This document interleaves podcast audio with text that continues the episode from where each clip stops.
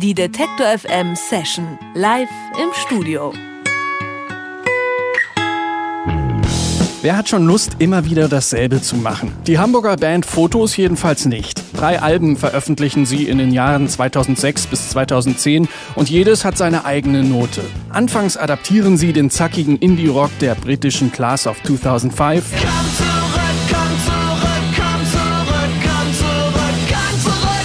Dann kommen Soul- und Funk-Einflüsse dazu. Nach dem Goldrausch bin ich da, wo ich vor dem Goldrausch war. Und schließlich folgen Ausflüge in neusige Shoegaze-Gefilde. So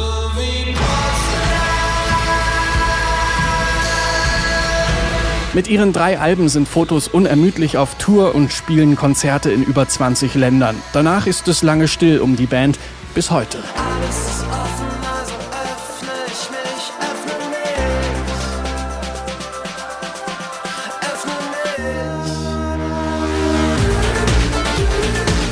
Nach fast sieben Jahren Funkstille sind Fotos nun zurück. Und bevor sie am Freitag ihr viertes Album Kids rausbringen, sind Sänger Tom Hessler und Gitarrist Dennis Eraslan heute zu Gast im Detektor FM Studio.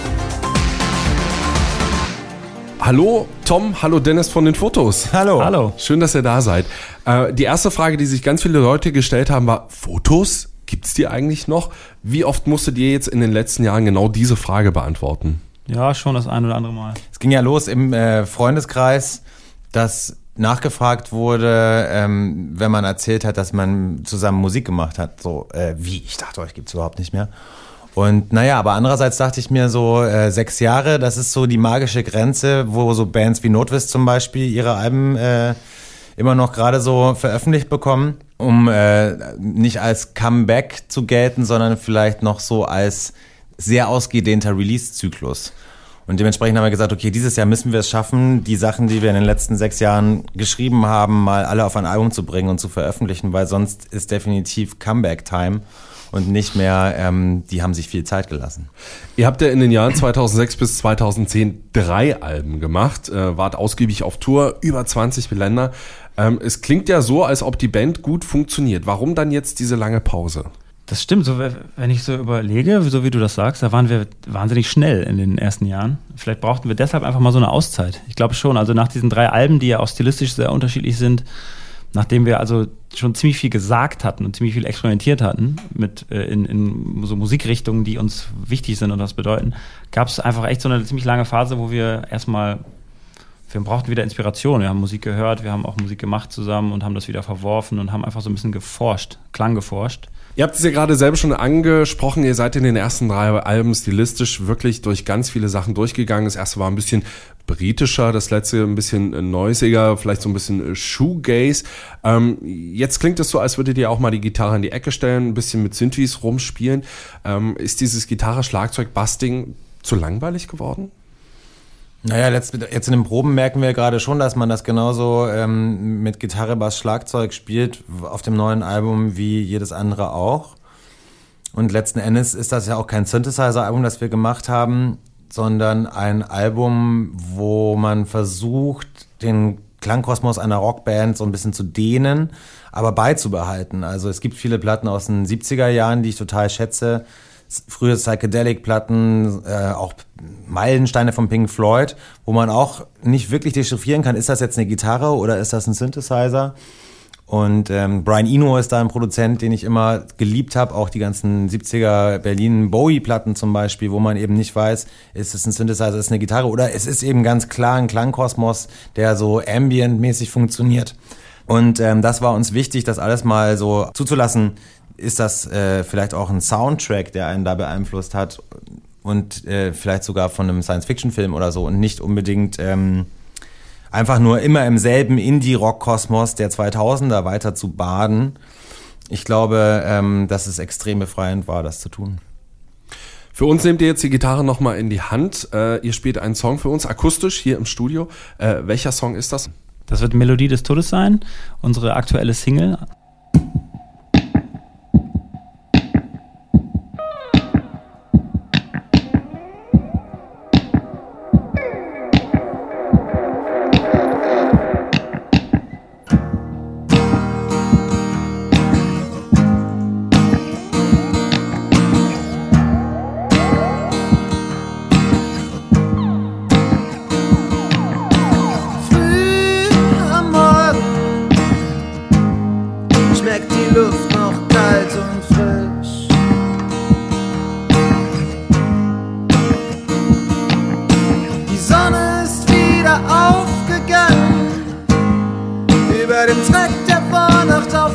Last Tag. Wächst noch feucht ist vom Tau der Dämmerung. All das Unrecht dieser Welt wird auch heute nicht zerschlagen. Eine Melodie.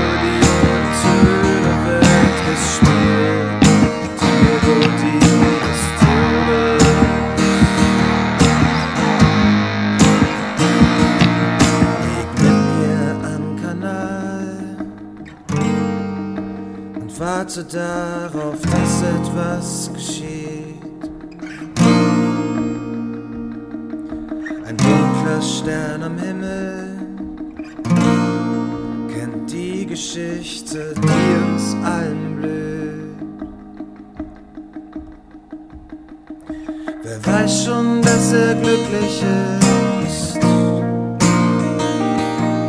Liebe stärker als das Sterben ist. Vergangenheit nicht mal vergangen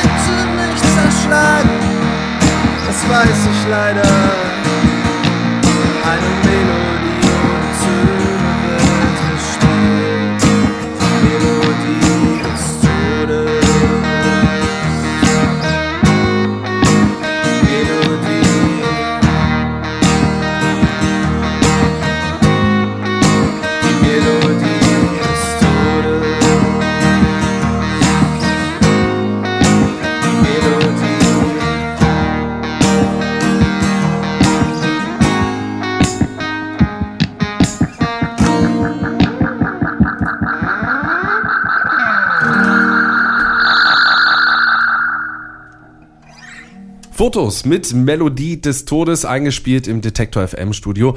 Tom und Dennis sind noch bei mir. Ich habe gelesen, dass es unter anderem ja auch ein Plastikschlauch auf die Platte geschafft hat, also ein Geräusch eines Plastikschlauchs. Äh, gebt uns mal so einen kleinen Einblick in dieses Rumexperimentieren im Studio. Wie passiert sowas? Liegt der rum? Muss der Rasen gesprengt werden und dann nimmt man den einfach mit rein oder? Das war, also den Plastikschlauch hört man zum, im Intro des Stücks Ozean. Das war die erste Aufnahmesession und somit ist wahrscheinlich der Sch- Plastikschlauch das erste Instrument, das wir aufgenommen haben für dieses Album. Die Arbeitsweise bei, an diesem Tag oder an dem Wochenende, ich glaube, es war ein Wochenende, so ein bisschen exemplarisch für die Herangehensweise bei diesem Album. Wir haben uns nämlich vorher, wir wussten nicht, wie es klingen soll. Wir haben uns nicht gesagt, lass uns doch mal irgendwie was Bescheuertes aufnehmen, sondern wir dachten, um im Moment des Entstehens, um in diesem kre- kreativen Arbeitsprozess schon alles verfügbar zu haben, sollten wir vorher schon dafür sorgen, dass wir einfach mal unser Instrumentarium ein bisschen erweitern, dass da nicht immer nur eine Gitarre rumliegt oder vielleicht ein Synthesizer, zu dem man dann greift, notdürftig, sondern wir haben vorher schon organisiert, dass wir zum Beispiel diese Plastikschläuche äh, ausleihen, dass wir uns ähm, ganz einen riesigen Haufen Percussion-Schlaginstrumente aus einer Samba-Gruppe, so eine Samba-Trommelgruppe aus Hamburg-Altona ausleihen. Und ähm, was hatten wir noch dabei? Weiß ich nicht mehr. Eine zwölfseitige Gitarre, diverses Oh, Zeug. das ist aber exotisch. Ja, für uns hatten wir noch nicht. Und das lag dann halt alles so rum und dann haben wir angefangen. Und dann kam eins zum anderen und wir haben alles übereinander geschichtet, Sachen wieder weggeschmissen und dann kam halt Ozean dabei raus. Okay. Ich habe gelesen, dass das Album mit Écriture Automatique geschrieben wurde. Automatisches Schreiben ist eine Technik, die du angewandt hast, Tom. Ähm, wie funktioniert das, wenn ich sage, ich möchte einen Songtext schreiben? Also nicht nur die Texte, auch die Musik sind so entstanden und letzten Endes geht es darum, dass man Fehler zulässt, dass man Unterbewusstes aus sich äh, rausfließen lässt sozusagen und guckt eben, dass dadurch ein möglichst authentisches Ergebnis erzielt wird. Und wie gesagt, äh, Fehler auch stehen bleiben dürfen. Also sowohl bei den Texten als auch bei der Musik wurde eben nicht so lange nachgebessert, bis ähm, vielleicht ein möglichst kommerziell auswertbares oder auch nachvollziehbares Ergebnis da war, sondern ähm, gerade merkwürdige Dinge sollten einfach bleiben. Und im äh, Hinblick, um deine Frage zu beantworten, auf Texte bedeutet das, sich einfach hinzusetzen und den Kopf so leer wie möglich zu machen, wie bei einer Meditation vielleicht. Und ähm, einfach mal fließen zu lassen, was da so ist. Und das Editieren danach oder das Lektorat danach sozusagen, das ähm, sollte eben möglichst sensibel ausfallen und nicht zu ambitioniert. Denn sonst bleibt am Ende wieder nichts mehr von der Unmittelbarkeit und der Authentizität äh, des Ganzen übrig. Mhm. Letzte Frage, äh, was hat das alles mit Astrophysik zu tun? Astrophysik, wir haben gerade auf dem Weg hierher darüber gesprochen, ist ein Thema, das mich in den letzten Jahren immer mehr interessiert hat. Natürlich bin ich bei Weitem kein Astrophysiker, aber ich lese gerne darüber, ich sehe gerne Dokumentationen darüber und das Thema ähm, gerade textlich hat mich fasziniert. Einfach äh, simple Vorgänge. Was ist mit Zeitreisen? Was wäre, wenn es Zeitreisen gäbe? Und wie ist der Stellenwert der Erde im Universum? Und was passiert, wenn die Sonne irgendwann ausgeht? Was ist Zeit? Das natürlich klingt jetzt alles sehr hochtrabend, aber ich habe das alles als spielerische Komponente mit einfließen lassen in die, in die Textschreiberei. Und ich glaube, so ein Song wie Sterne zu Staub zum Beispiel, der Text, der als letztes entstanden ist, oder auch ein Song wie Melodie des Todes, das soll schon auch so eine gewisse Ästhetik beschwören. Also in den 70er Jahren hat das, glaube ich, eine große Rolle gespielt, auch in den 80er Jahren mit der ganzen New Age-Bewegung. Das war für mich ein einfacher Weg, mal sowas wie politische Überlegungen zuzulassen in Texten, was vorher immer schnell in so einer Agitationslyrik endete, weswegen wir das dann nie veröffentlicht haben, weil uns das zu plakativ und schreckenweise auch zu Fingerzeigen und auch zu kitschig war, ähm, kann jetzt über diese Maske der Science-Fiction-Literatur durch diese Inspiration zugelassen werden in den Texten.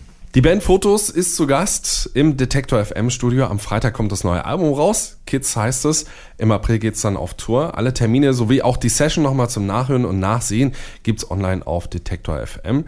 Vielen lieben Dank, Tom und Dennis von Fotos, fürs Kommen. Danke Gerne, für die Einladung. danke. Die Detektor FM Session live im Studio.